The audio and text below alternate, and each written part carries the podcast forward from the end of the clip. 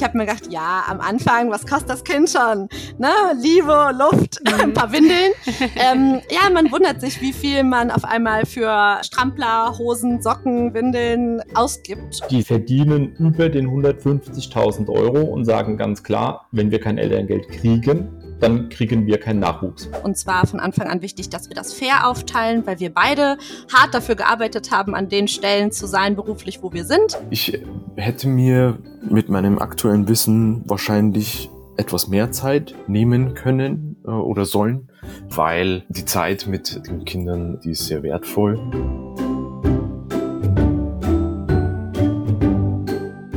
Herzlich willkommen zu einer neuen Folge Finanzfluss exklusiv. Wer ein Kind bekommt, macht sich oft über viele, viele Dinge Gedanken, denn es verändert sich ja schließlich so einiges im Leben. Eine Sache, die enorm wichtig ist und der man sich nicht nur gedanklich rechtzeitig widmen sollte, ist die Frage nach der Aufteilung von Elternzeit und dem Elterngeld. Heißt, wer bleibt wie lange zu Hause, wer beantragt welches Elterngeld und welche Aufteilung lohnt sich finanziell am meisten und sind damit am Ende auch wirklich alle Seiten zufrieden? Alles wichtige Fragen, denn die Folgen davon, wie man es aufteilt, können sich durchs nachfolgende Arbeitsleben ziehen und sogar bis zur Rente. Wie macht man es also am besten? Worauf sollte man bei der Aufteilung achten und welche Fragen sollte man sich als Paar oder aber auch alleine stellen? Sarah, Tama und Steffen aus der Finanzfluss-Community haben das Game schon durchgespielt, teilweise mehrfach. Und darüber habe ich mit ihnen gesprochen und sie haben mir mal erzählt, wie sie es aufgeteilt haben, was ihnen dabei wichtig war. Und sie haben auch noch einige persönliche Tipps und Ratschläge geteilt. Viel Spaß bei dieser Folge.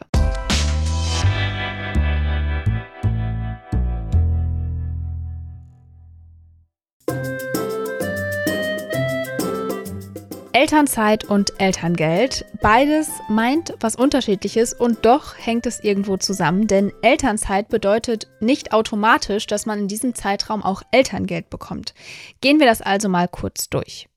Elternzeit heißt, der Arbeitsvertrag pausiert, man kann in der Zeit nicht gekündigt werden und danach in den Job zurückkehren. Drei Jahre unbezahlte Elternzeit pro Elternteil und pro Kind sind möglich. Für Beamtinnen und Beamte oder auch Soldatinnen und Soldaten gibt es übrigens eine spezielle Form der Elternzeit, auf die werden wir hier jetzt aber nicht weiter eingehen. Keine Elternzeit gibt es für alle ohne Arbeitgeber. Also Selbstständige, Hausfrauen oder Hausmänner, Studierende, Schüler oder auch Arbeitssuchende. Ist ja auch irgendwie klar. So viel zur Elternzeit. Die ist, wie gesagt, unbezahlt. Damit Eltern in dieser Zeit trotzdem Einkommen haben, gibt es das Elterngeld quasi als Ausgleichszahlung für den ausbleibenden Lohn. Elterngeld muss man selbst beantragen und zwar bei der zuständigen Elterngeldstelle und dabei kommt es nicht auf das Arbeitsverhältnis an. Heißt, auch Selbstständige, Studierende oder Arbeitssuchende bekommen Elterngeld. Und davon gibt es drei Varianten. Variante 1 ist das Basiselterngeld. Müttern und Vätern stehen dabei insgesamt 12 bzw. 14 Monatsbeträge Elterngeld zur Verfügung, die sie untereinander aufteilen können. Die Summe entspricht rund einem Drittel, also so 65, 67 Prozent des letzten Nettoeinkommens, bei niedrigeren Einkommen auch mal bis zu 100 Prozent des Nettoeinkommens. Und die Höhe ist auch davon abhängig, ob man in der Elternzeit noch in Teilzeit arbeitet oder nicht, denn das wäre grundsätzlich mit einer gewissen Stundenzahl weiterhin möglich. Statt zwölf ganze 14 Monate Basiselterngeld gibt es durch die zwei zusätzlichen Partnermonate. Die bekommt man, wenn beide Elternteile Elterngeld beantragen. Dafür muss ein Elternteil eben Elterngeld beantragen und das andere Elternteil beantragt dann auch nochmal mindestens zwei Monate Elterngeld. Und ganz spannend, auch Alleinerziehende können diese Partnermonate dazu bekommen. Die zweite Variante ist das Elterngeld Plus. Dabei gibt es bis zu 24 Monatsbeträge Elterngeld, aber weniger, denn insgesamt gibt es genauso viel Geld wie beim Basiselterngeld. Das heißt, die monatliche Summe, die man über diese 24 Monate bekommt, ist nur halb so hoch wie beim Basiselterngeld. Es heißt, man kann sich das gut merken, mit einem Lebensmonat Basiselterngeld sind zwei Lebensmonate Elterngeld plus. Elterngeld Plus kann sich lohnen, wenn man nach der Geburt in Teilzeit arbeitet, da man dann eben Einkommen plus Elterngeld Plus bekommt. Man kann es aber eben auch einfach so bekommen, ohne in Teilzeit arbeiten zu müssen. Das ist also keine Bedingung. Und die dritte Variante ist, wenn man zusätzlich zum Elterngeld Plus auch noch den Partnerschaftsbonus beantragt. Dabei gibt es zusätzlich nochmal zwei bis vier Monate Elterngeld Plus durch diesen Partnerschaftsbonus eben. Die Bedingung ist allerdings, dass dieser Partnerschaftsbonus von beiden Elternteilen genutzt werden muss. Und sie müssen auch beide wieder in Teilzeit arbeiten. Mit diesem Bonus sollen eben Eltern belohnt werden, die früh beide wieder in den Job einsteigen und die Elternzeit dadurch fairer aufteilen. Naja, das wird dann zumindest angenommen. Und ja, da soll man dann eben mit diesen bis zu vier Monaten extra Elterngeld belohnt werden. Ja, und in diesen vier Monaten müssen die Eltern dann eben wieder in Teilzeit arbeiten, also mindestens 24 oder höchstens 32 Stunden pro Woche. Auch Alleinerziehende können übrigens diesen Partnerschaftsbonus bekommen. So viel zu den verschiedenen Varianten. Das Wichtige dabei, Basiselterngeld und Elterngeld Plus und auch der Partnerschaftsbonus lassen sich frei miteinander kombinieren und nach den Wünschen der Eltern untereinander aufteilen. Einzige Voraussetzung ist, dass man die Anzahl der Monate nicht überschreitet, denn die liegen eben bei maximal 12 Monatsbeträgen für ein Elternteil und bei maximal 14 Monatsbeträgen für beide zusammen. Und wichtig ist auch noch, die ersten beiden Monate nach der Geburt gibt es Mutterschaftsleistungen, die die Krankenkasse an die Mutter zahlt und die zählen auch zum Elterngeld. Effektiv bleiben so also nur noch zehn Monatsbeträge, die man untereinander aufteilen kann. Und wer jetzt gut mitgerechnet hat, der hat gemerkt, mit diesen zehn Monatsbeträgen kommt man nicht über drei Jahre Elternzeit. Und der Lohnausgleich durchs Elterngeld liegt eben auch nicht immer bei 100 Prozent. Ja, und genau hier fängt es jetzt an, kompliziert zu werden, denn die optimale Aufteilung zu finden, mit der beide zufrieden sind und die sich finanziell lohnt, ist nicht immer einfach.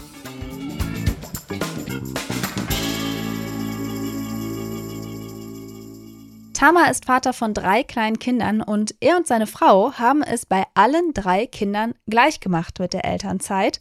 Ein Elternteil ist dabei deutlich länger in Elternzeit geblieben als der andere, in diesem Fall Tamas Frau, und er selbst nutzt pro Kind die sogenannten Partnermonate.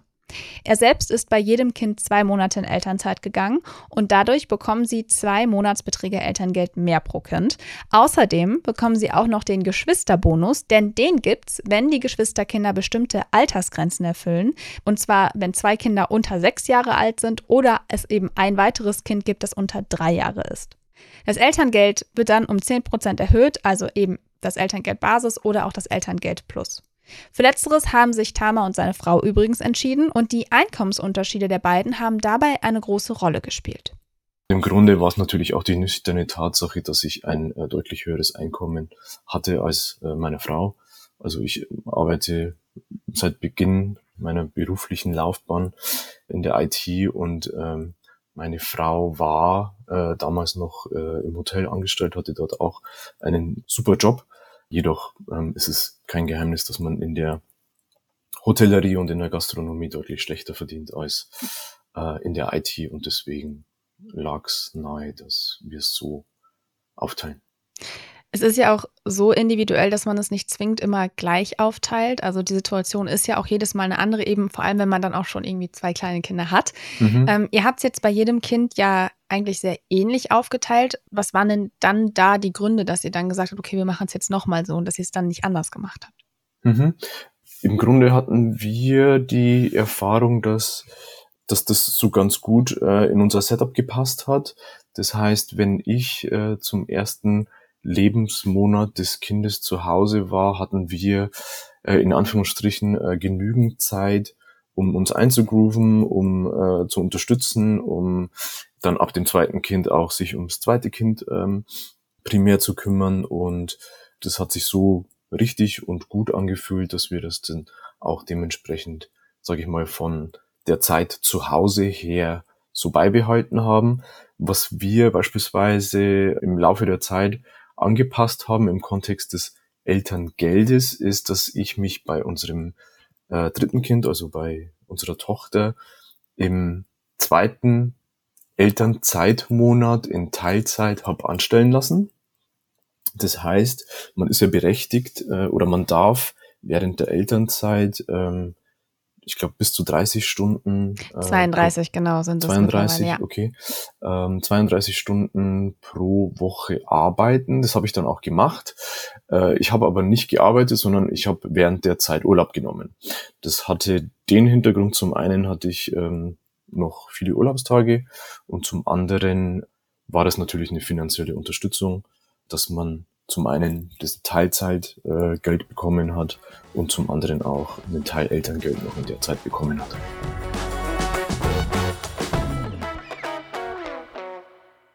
Auch Steffen ist im ersten Monat nach der Geburt zu Hause geblieben. Er ist gelernter Krankenpfleger und mittlerweile Abteilungsleiter im Bereich Anästhesie.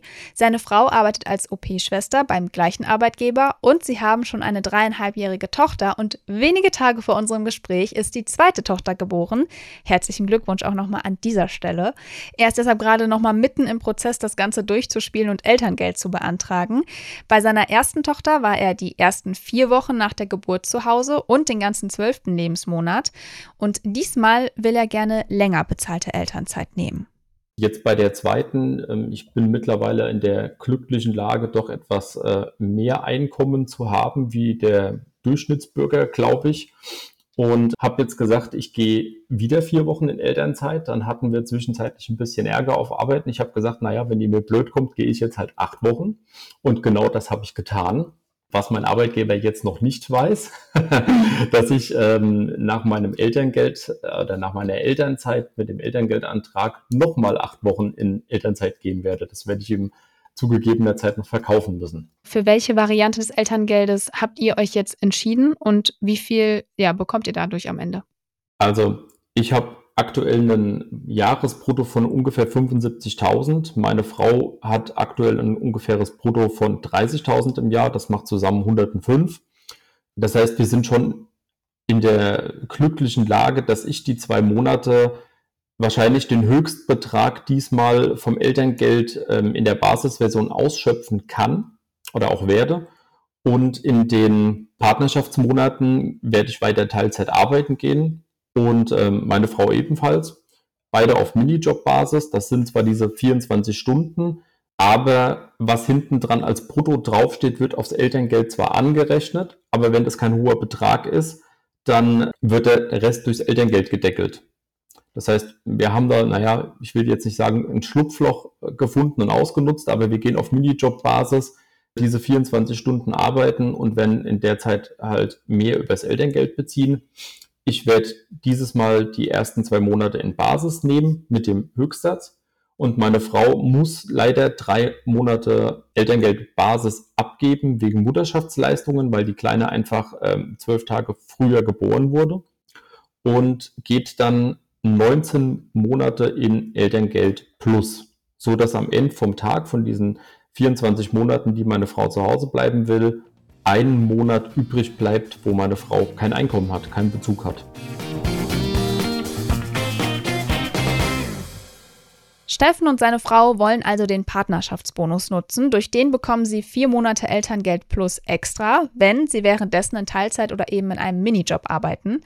Anders, aber eben für sie passend, haben es Sarah und ihr Mann geregelt. Sarah arbeitet eigentlich als Chief Human Resource Officer in einem mittelständischen Unternehmen. Im Mai ist ihr Sohn geboren und gerade ist sie Vollzeit in Elternzeit. Doch das wird sich bald ändern.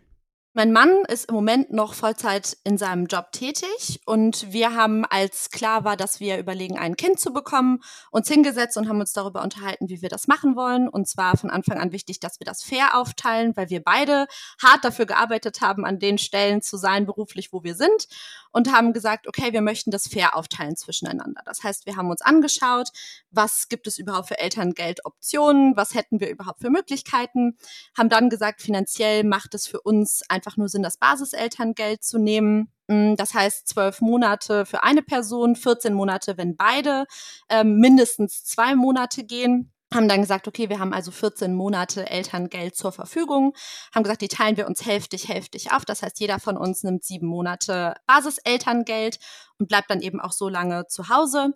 Es war klar, dass ich nach der Geburt erstmal zu Hause bleiben würde und dass mein Mann dann sozusagen mit mir einen fliegenden Wechsel macht.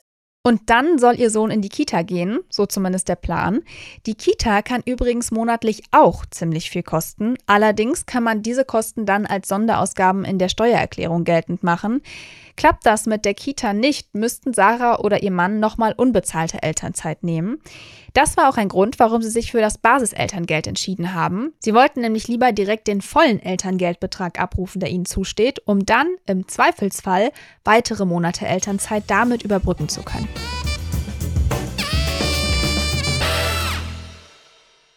Die optimale Lösung zu finden, kann also echt kompliziert sein. Das finde ich, hat man jetzt schon so ein bisschen gemerkt bei den dreien. Das fängt oft schon damit an, erstmal zu berechnen, wie viel Elterngeld in den verschiedenen Varianten einem denn überhaupt zusteht. Auf der Seite des Familienministeriums gibt es einen Elterngeldrechner, der einem dabei schon mal ganz gut helfen kann. In manchen Fällen, zum Beispiel wenn jemand selbstständig ist, kann es aber deutlich schwieriger sein, das festzustellen. Und auch sonst ist dieser Rechner nicht immer hundertprozentig korrekt. Heißt, was da am Ende steht, muss nicht unbedingt dementsprechend, was man am Ende auch an Elterngeld bekommt. Ja, und bei den vielen offenen Fragen, die sich dann werdende Eltern stellen oder auch Eltern, die schon Kinder haben, da kann dann die Elterngeldstelle helfen. Dort haben sich auch Sarah und Steffen informiert und ihre Fragen gestellt. Die beraten kostenfrei und es gibt immer eine bestimmte Elterngeldstelle, die dann für euch zuständig ist. Sarah, Tama und Steffen haben sich außerdem mit Familie und Freunden ausgetauscht, wie die es denn so gemacht haben. Ja, und dann ging es ans Antragstellen. Beim Beantragen des Elterngeldes konnte man in einer Tabelle sehen, äh, welche Variante man eben gerade ausgewählt hat und dann konnte man noch den Partner hinzufügen und konnte sehen, welche Konstellationen da passen. Da muss ich aber auch dazu sagen, dass das meiste, was man in so einem Antrag äh, angibt, ist nicht in Stein gemeißelt. Das heißt, wir haben meine Monate im Nachhinein auch nochmal geschoben, sei es, weil sich äh, Pläne geändert haben, sei es, weil wir uns Gedanken gemacht haben, welcher Monat denn jetzt nun passender wäre und äh, wie das Setup in dem Moment dann auch war. Und äh, so haben wir den Weg zu unserem Ergebnis dann auch letzten Endes gefunden. Wie haben sich denn jetzt all diese Entscheidungen, also Basiselterngeld, Elternzeit, ähm, auf euer Haushaltseinkommen ausgewirkt? Wir haben zum Glück ein relativ großes Polster noch, also die klassischen Notgroschen auf einem anderen Konto liegen, über dem wir verfügen können. Aber ich denke, dass es uns dieses Mal schon etwas mehr auffallen wird, dass das Loch da ist, weil auch einfach die Lebenshaltungskosten gestiegen sind. Also deutlich spürbar. Also jetzt während den Mutterschaftsleistungen und meinen Basismonaten, die sich momentan überschneiden, sind es vielleicht 750 bis 1000 Euro weniger. Das mhm. ist verschmerzbar, das muss man ganz klar so sagen. Wenn meine Frau in die Plusmonate geht, dann wird es deutlich, weil sie dann nur noch 650 bis 700 Euro Elterngeld bekommt, dann wird es schon deutlich. Muss man aber sagen, ich gehe ja dann wieder arbeiten. Dann wird es aber so aussehen, dass ja im Prinzip das sämtliche Haushaltskosten bei mir liegen und auch ähm, die finanziellen Verpflichtungen wie Haus, Wohnung, Auto, Steuer und so weiter auch komplett bei mir liegen, was aber tragbar ist. Darf man aber nicht vergessen, ich habe einen Monatsnetto von fast 4000 Euro zur freien Verfügung, was jetzt, ich glaube, nicht ganz wenig ist. Also Jule, ich bin ganz offen zu dir, das war schon ein Einschnitt. Also gerade bei mir mhm. ist eine Menge Einkommen weggefallen. Also wir reden hier schon über eine vierstellige Summe, die mir fehlt. Mir mhm. war vorher klar, dass das so auf mich zukommen wird in dem Moment, wo wir ein Kind bekommen. Das heißt, ich habe einfach frühzeitig angefangen, eine Rücklage dafür zu bilden. Mhm und fülle jetzt einfach immer aus der Rücklage mein Konto auf. Ich weiß, dass das eine gute Situation für mich ist, dass ich in der, in der Lage war, vorher eine entsprechende Rücklage zu bilden. Ich weiß, dass das nicht äh, für alle so ist. Aber natürlich ist es auch so, dass man aufgrund des Haushaltseinkommens gewisse Sachen wie einen Hauskauf, eine Kreditrate und so weiter und so fort oder kalkuliert und für sich festsetzt und dass man eben Verbindlichkeiten hat, die man trotzdem weiter erfüllen muss. Und wenn man einen doch relativ hohen Einschnitt hat, muss man eben vorher sich einfach äh, klar sein, ob man entweder abspecken möchte und kann oder dass man eben eine entsprechende Rücklage vorher bilden muss. Und tatsächlich, mhm. alle erzählen dir vorher, wie teuer ein Kind ist. Ich habe mir gedacht, ja, am Anfang, was kostet das Kind schon? Ne? Liebe, Luft, mhm. ein paar Windeln. ähm, ja, man wundert sich, wie viel man auf einmal für äh, Strampler, Hosen, Socken, Windeln ausgibt und ja. äh, wie viel Kosten doch entstehen. Und mhm. ähm, da bin ich froh, dass ich eher ein bisschen zurückhaltender kalkuliert habe und gesagt habe, okay, lieber ein bisschen mehr Rücklage, um es einfach jetzt gut überbrücken zu können. Genau. Mhm. Und ähm, wenn mein Mann in der Elternzeit ist, dann wird bei ihm natürlich auch ein Teil wegfallen. Es ist nicht ganz so gravierend äh, wie bei mir von der Höhe her. Aber wichtig war uns auch einfach, dass das Fair zwischen uns läuft. Also dass zum Beispiel auch klar war, in der Zeit, ja, ist die Hauptbelastung eben bei demjenigen, der arbeiten geht. So, Mhm. und in der Zeit trägt derjenige eben dann eben, ja, mehr Kosten oder ist eben der, der zuerst den Einkauf bezahlt oder, ne, andere Ausgaben tätigt. Das war was, wo wir von Anfang an drüber geredet haben. Wichtig auch, und das war ähm, uns beiden auch wichtig, dass unsere Alters-, also unsere privaten Altersvorsorgethemen beispielsweise weiterlaufen können. Weil natürlich kalkulierst Mhm. du auch da, wie viel kann ich äh, zurücklegen, kalkulierst du auf dem, was du normalerweise verdienst und nicht auf Elterngeld. Und auch das Ja. war was, wo eben klar war, okay, wir wollen das nicht aussetzen. Das ist wichtig für unsere Zukunft, dass da eben auch Sparpläne weiterlaufen können. Und dann war eben auch klar, dass wir uns gegenseitig dabei unterstützen, das weiterlaufen zu lassen in der Elternzeit. Das ist bei uns auch ein Thema gewesen, ist auch nach wie vor ein Thema. Und da gibt es ja verschiedenste Möglichkeiten, eine private Altersvorsorge beispielsweise sich aufzubauen. Ähm, und wir folgen da als äh, treue Hörer und Gucker eurer ähm, Videos und Empfehlungen einer passiven äh, Investmentstrategie und versuchen uns da eben für später ein Polster aufzubauen, so dass das auch entsprechend, dass dafür gesorgt ist. Neben einem finanziellen Ausgleich, wie Sarah und ihr Mann ihn sich zahlen, kann auch ein gemeinsames Konto dabei helfen, das Einkommen zumindest etwas fairer aufzuteilen, wenn einer zu Hause bleibt. Tama und seine Frau haben zum Beispiel jeweils ihre eigenen Konten und ein gemeinsames, von dem die ganzen Fixkosten abgehen. Auch Steffen und seine Frau haben Wege gefunden, was die Altersvorsorge und auch ihre Konten angeht.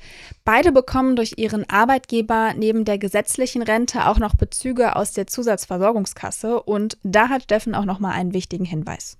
Also es gibt die eine Möglichkeit von der Rentenkasse. Ich muss jetzt gerade mal gucken. Das ist das Formular V0800 und V0810. Ich habe es nämlich noch auf dem Desktop liegen. Da kann man Rentenpunkte beantragen für die Zeit, in der man Kinder erzieht. Das darf man nicht vergessen, als Frau, die länger zu Hause ist, auf jeden Fall zu machen. Man kann für diesen einen Monat auch als Vater diese Punkte stellen. Es sind gute 35 Euro, die es am Ende von der Rente ausmacht, aber haben oder nicht haben am Ende. Ansonsten, da ich ja den Löwenanteil zur Haushaltskasse beitrage, in der Zeit, wo meine Frau, also zwischen Kind 1 und 2, wo sie jetzt arbeiten war, hat sie 70 Prozent gearbeitet, gute 2000 Euro ähm, netto verdient.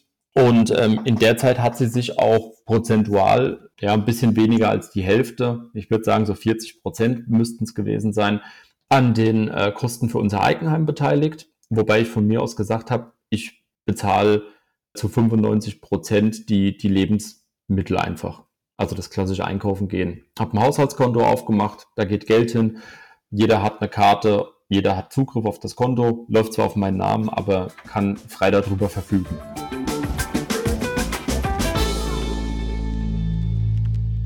Kommen wir jetzt nochmal zu der politischen Seite vom Ganzen.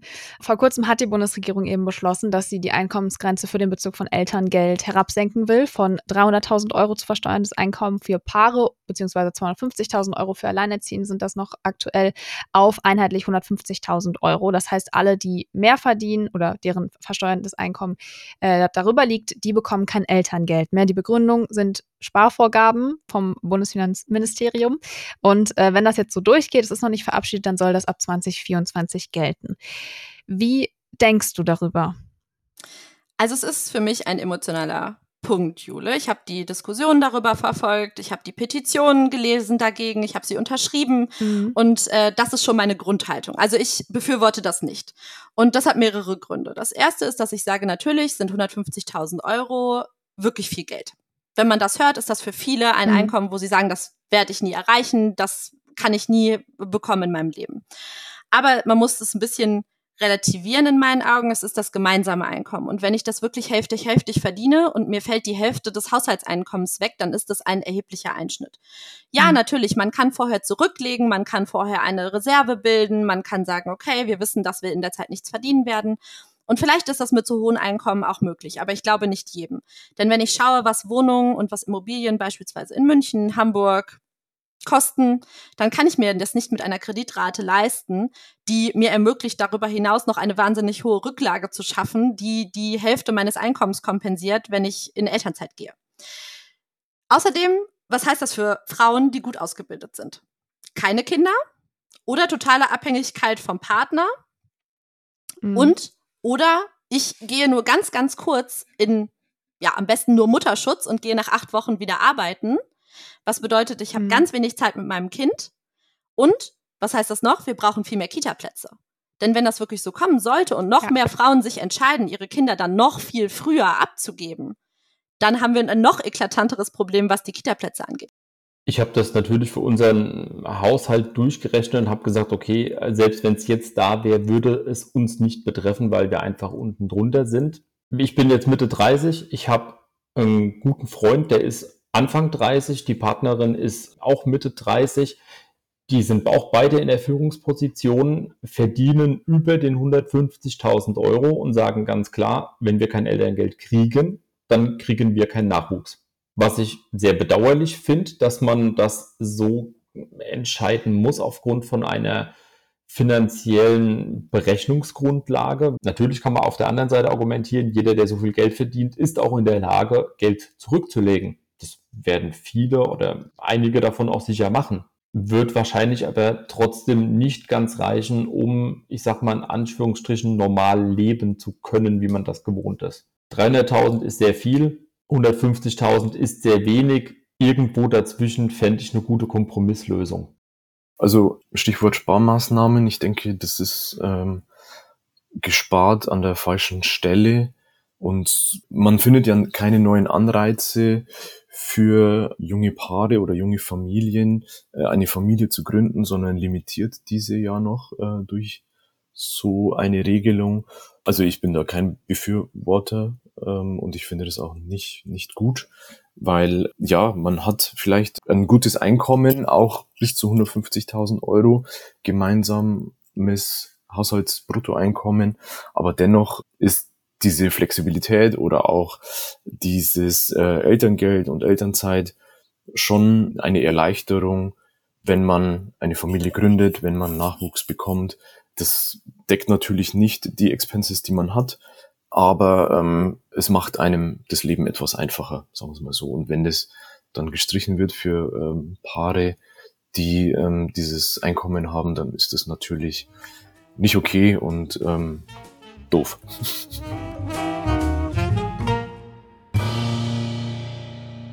Sarah, Tama und Steffen haben das Elterngame also ziemlich durchgespielt und deshalb auch einige Learnings, zum Beispiel beim Thema Steuerklassenwechsel. Denn es gibt die Möglichkeit, dass die Person, die das Elterngeld überwiegend beziehen soll, die Steuerklasse wechselt und zwar in die Steuerklasse 3. Dort gibt es nämlich die höchsten Freibeträge und die niedrigsten Abzüge. Somit bleibt das Nettoeinkommen recht hoch und davon ausgehend wird schließlich berechnet, wie viel man an Elterngeld überhaupt bekommt. Die andere Person muss dann allerdings in Steuerklasse 5 mit den höheren Abzügen. Außerdem geht das natürlich nur bei Zusammenveranlagten und man muss mindestens sieben Monate vor der Geburt gewechselt sein. Tama hat davon erst zu spät erfahren und auch Sarah hätte das gern früher gewusst. Sie und ihr Mann haben nämlich erst wenige Monate vor der Geburt geheiratet und konnten so die Frist zum Wechsel nicht mehr einhalten. Steffen und seine Frau, die haben den Wechsel im Gegenteil allerdings ganz bewusst nicht gemacht. Wir haben beide Steuerklasse 4, auch mit Absicht, weil ich ein relativ hohes Jahresbrutto habe und die Finanzen größtenteils oder ja zu 90 Prozent auf mich laufen, um meinen Steuerbrutto halt einfach zu drücken. Was uns natürlich eine größere Lohnsteuererstattung im Jahr bringt. Und wenn man sich die Lohnsteuererstattung der letzten zwei Jahre einfach nimmt und auf die Seite packt, dann hat man den Vorteil, sagen zu können, okay, der Monat ist zwar eng, aber es tut uns nicht weh und es wird uns nicht ruinieren. Es kommt ein bisschen drauf an, wie die Einkommen sind. Noch nicht mal von der Verteilung, aber wenn du halt einen Elternteil hast, was relativ hoch angesiedelt ist äh, in, im Einkommen und du wechselst dann die Steuerklassen, dann hast du ja nur weniger Steuerlast. Das heißt, am Ende vom Tag musst du deine Steuererklärung machen und hast, wenn es blöd läuft, eine Nachzahlung. Und damit hast du aus meiner Sicht, denke ich, ein viel größeres Problem, wenn du auf einmal 1000 Euro Steuern nachzahlen musst, aber dafür halt ein bisschen mehr im Monat zum Leben hast. Lieber verzichte ich, keine Ahnung, einmal drauf ein Bier in der Kneipe trinken zu gehen oder äh, ja, mir nochmal auswärts irgendwie ein Essen für, für 70 Euro zu leisten und sage dann aber, okay, ich habe einfach halt eine Steuererstattung von 5.000, 6.000 Euro wir hatten ähm, bei der ersten ein Haus gekauft, parallel plus Eltern-Kindergeld. Da hatten wir stellenweise einfach auch eine Steuererstattung von 8000 Euro. das ist halt einfach, wenn du es mal grob nimmst, zweieinhalb Mann Monatsgehalt. Und da kannst du dann auch sagen, okay, wenn ich das Geld jetzt nicht verpulver, keine Rechnungen bezahlen zu hab, ähm, sondern ich lege es einfach auf die Seite. Momentan gibt's wieder vier Prozent Zinsen. Dann kriegst du äh, über den Daumen gepeilt noch irgendwie 50 Euro Zinsen im Monat. Zinseszinseffekt.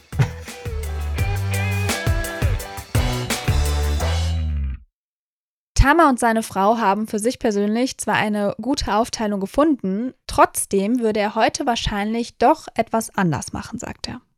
Ich hätte mir mit meinem aktuellen Wissen wahrscheinlich etwas mehr Zeit nehmen können äh, oder sollen mit den Kindern.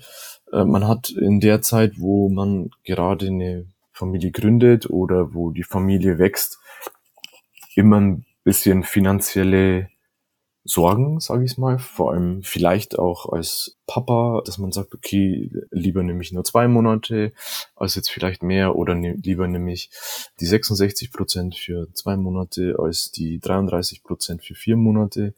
Im Nachhinein würde ich wahrscheinlich mehr Elternzeit nehmen, weil die Zeit mit den Kindern, die ist sehr wertvoll. Und klar ist es eine höhere finanzielle Last, aber im Nachhinein geht's irgendwie immer auf und man sollte einfach einen kühlen Kopf bewahren und das so machen, wie man denkt, dass es richtig ist und ja, lieber gucken, so viel Zeit wie möglich zu Hause zu verbringen, als äh, schnell wieder arbeiten zu gehen. Gibt kein Geld für Elterngeldexperten aus. Es soll jetzt die Arbeit von denen nicht schlecht machen, aber es hilft einem nicht. Es stillt nur so ein bisschen den Verzweiflungsdrang. Einfach auf die Elterngeldseite gehen, alles eingeben, das Ganze ausdrucken und vielleicht frühzeitig mal zur Elterngeldstelle zu gehen und freundlich anzuklopfen und zu sagen, hallo, ich würde gern in, keine Ahnung, fünf, sechs, sieben Monaten Elterngeld beantragen und so sieht es ungefähr aus. Ich habe jetzt beim zweiten Kind die Erfahrung gemacht, die sind eigentlich sehr hilfsbereit. Auch einem nochmal Tipps zu geben, tauscht auch das nochmal durch, guckt doch hier nochmal und das fehlt noch und das fehlt noch und das fehlt noch, das braucht ihr noch und das braucht ihr noch. Meine Tipps oder meine, meine Learnings, redet früh genug darüber, bevor man schwanger ist. bevor man schwanger ist und bevor man den Schwangerschaftstest in der Hand hält. Also ganz ehrlich, wenn du erstmal schwanger bist, bist du so voller Hormone, du bist so voller Emotionen, dass auf einmal rationale Themen nicht mehr ganz so rational sind, wie sie vielleicht vorher mal rational waren. Lasst euch nicht unter Druck setzen, irgendwie davon zu sagen, es muss jetzt aber so oder so sein, weil das gesellschaftlich nun mal die richtige Lösung ist. Nein, guckt individuell als Paar, was für euch funktioniert, was für euch der richtige Weg ist. Schaut, dass es finanziell fair abläuft, also dass nicht einer auf einmal völlig ins Hintertreffen ähm, gerät, weil er sich um die Kinder kümmert. Ja, das ist eigentlich so das, wo ich wirklich sagen würde, das ist wichtig, dass man es gemeinsam angeht und dass es ein gemeinsames, faires Thema ist, Kinder zu kriegen, weil es ist das größte Glück. Das kann ich nur sagen, wenn ich meinen Sohn anschaue, bin ich verliebt wie sonst was. Aber gleichzeitig, ja, sollte es eben auch nicht zu einem Krisenthema in der Partnerschaft werden oder für die eine Person, die mehr unbezahlte Care-Arbeit übernimmt.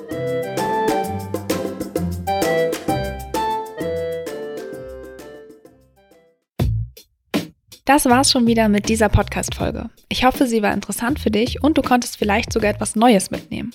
Wir freuen uns sehr, wenn du die Folge mit deinen Freundinnen, Kollegen und Bekannten teilst. Bewerte den Podcast auch gern bei Apple Podcast oder auf Spotify.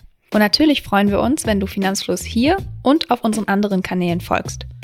Die Links dorthin und alle wichtigen Verweise aus dieser Folge findest du in den Show Notes. Danke fürs Zuhören. Bis zur nächsten Folge.